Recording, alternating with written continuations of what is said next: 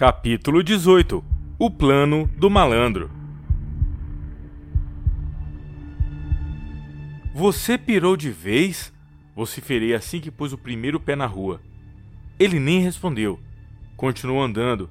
Talvez estivesse escolhendo a melhor forma para tentar me acalmar. Eu não sabia o que me deixava mais nervoso. Se eram as encrencas em que ele me colocava, ou se era o modo tranquilo que ele tinha de lidar com os problemas que ele mesmo arranjava. Calma, Léo, calma. Em alguns segundos você vai perceber que fez a escolha certa, respondeu num tom amigável. Se não o conhecesse, seria capaz de tomá-lo por alguém completamente diferente. Alguém sem aquele temperamento autodestrutivo. Calma! Meu pai vai me matar. Literalmente, ele vai me matar. Se tudo der certo, você vai me agradecer em questão de minutos. Aquele enunciado me deu a impressão de que ele deveria ter trocado os remédios antes de sair de casa. Como eu poderia agradecer? Léo! Léo! Alguém gritava no corredor da escola. Olhei para trás e fiquei atônito. A Alessandra me chamando e pelo nome. Ela sabia o meu nome, ou, ou melhor, meu apelido. Nunca imaginei que teríamos essa intimidade, mas as questões que realmente me incomodavam eram outras. O que ela estava fazendo fora da sala? Será que alguém alcaguetou? Será que Dona Ruth se arrependeu e mandou nos chamar? Eu tentava responder essas e outras perguntas, mas nada me ocorria. Olhei para o Oliver e ele estava com um sorriso debochado no rosto, como quem quisesse dizer: Eu não te disse? A Alessandra se aproximou. Estava tão perto que ela poderia ouvir as batidas do meu coração. Comecei a ofegar. Eu estava prestes a ter um troço. Queria que ela dissesse logo a que veio. Eu já tinha ouvido falar de um tal mal súbito. Não sabia se existiam sintomas que indicassem o início dessa enfermidade, mas se existissem, era exatamente isso que eu estava sentindo naquele instante. Léo, obrigado pelo que você fez. Foi muita coragem da sua parte. Agradeceu, dando um beijo no meu rosto. Os segundos após o beijo foram tão intensos, minha mente fervilhando, que nenhum poeta, por mais inspirado que estivesse, poderia transcrever. O mundo poderia acabar. Aquele momento era tão perfeito. Era como se eu estivesse nascendo naquele momento. Meu primeiro contato com a luz. Você perdeu a cabeça? Ela perguntou se fazendo de preocupada, enquanto dava leves socos em meu peito. Por que não ficou calado no seu canto? Continuou com a encenaçãozinha. Em segundos, fui de herói e vilão. Ela deveria estar batendo no Oliver. Foi ele quem deu a ideia. Pensando bem, eu já havia perdoado todos os pecados do malandro. O beijo que recebi da Alessandra cobria todos os erros dele até aquele momento. O que aconteceu depois que a gente saiu? A propósito, eu me chamo Oliver. Depois que vocês assumiram a culpa e foram suspensos, eu não aguentei e acabei me entregando. E graças a vocês, eu também fui suspensa explicou, jogando a responsabilidade em cima de nós. Após isso, houve uma longa pausa. Ficamos parados em frente à escola, cada um pensando o que faria no resto do dia. Vamos para o rio? O dia está bonito, convidou Oliver. Para ele parecia que nada havia acontecido. A ideia era boa, mas não acreditava que Alessandra fosse topar. Vamos, não temos nada melhor para fazer mesmo, respondeu ela, me surpreendendo. Confesso que ir ao Rio pela manhã não estava em meus planos. Afinal, precisaria bolar uma explicação convincente para o meu pai.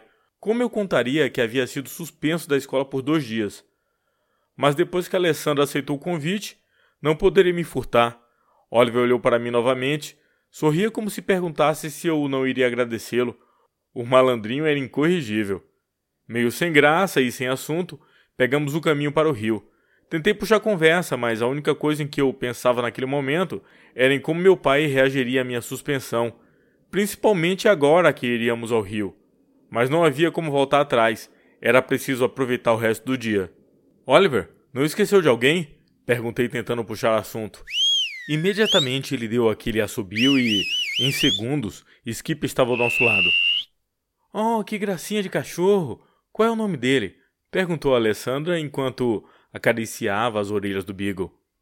Ele parecia gostar do afago que recebia da minha princesa. Sim, minha princesa era como Alessandra deveria ser chamada.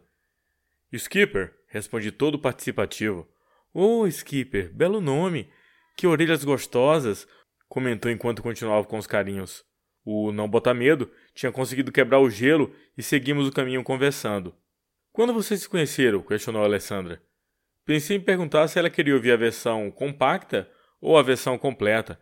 Mesmo a compacta levaria algumas horas para ser contada. Nos conhecemos na última terça-feira, aqui perto do rio, respondeu Oliver, resumindo tudo. Puxa, mas não parece que vocês se conhecem há apenas uma semana. Pelo que vocês já aprontaram na escola, parecem velhos amigos. E você não sabe nem 5%. Aliás, se soubesse 10% do que já fizemos nesses sete dias, você não estaria conosco agora, brinquei.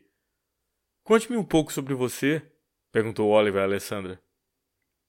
Sei lá, nem sei o que falar. Se esquivou Alessandra enquanto pegava um graveto para jogar longe, com a intenção de que o skipper fosse buscar.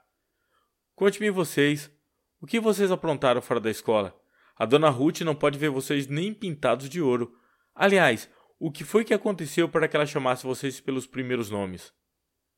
Eu entendi o motivo de tantas perguntas. Afinal, o Oliver e eu éramos sinal de problemas. É brincadeira do Léo. Nem fizemos muita coisa.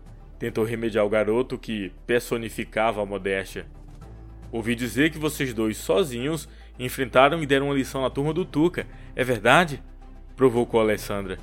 Ela parecia intuir que aquilo não era apenas boato. Você precisava vê-los correndo. Nunca ri tanto em minha vida, respondeu Oliver, paliando o contexto do que realmente havia acontecido. Numa coisa ele tinha razão, nós rimos muito. Não foi bem assim, Alessandra. É exagero do Oliver, intervi na conversa, rindo ainda por lembrar da turma do Tuca fugindo. O que aconteceu foi o seguinte: a turma do Tuca fez uma emboscada. Quando eu retornava do rio, eles aguardavam no caminho, estavam prontos para me bater. Eram seis. Aí do nada apareceu o Don Quixote com a laranja na mão, ameaçando todo mundo. Até o Skipper sabia que aquela não era uma boa ideia, mas de qualquer forma, o Oliver sustentou a ameaça. À medida que ia contando a história, eu arrancava uns sorrisos dela. Ela tinha um sorriso lindo, daqueles que fazem você esquecer o que diz. Eu fazia um esforço danado para não me perder na narrativa.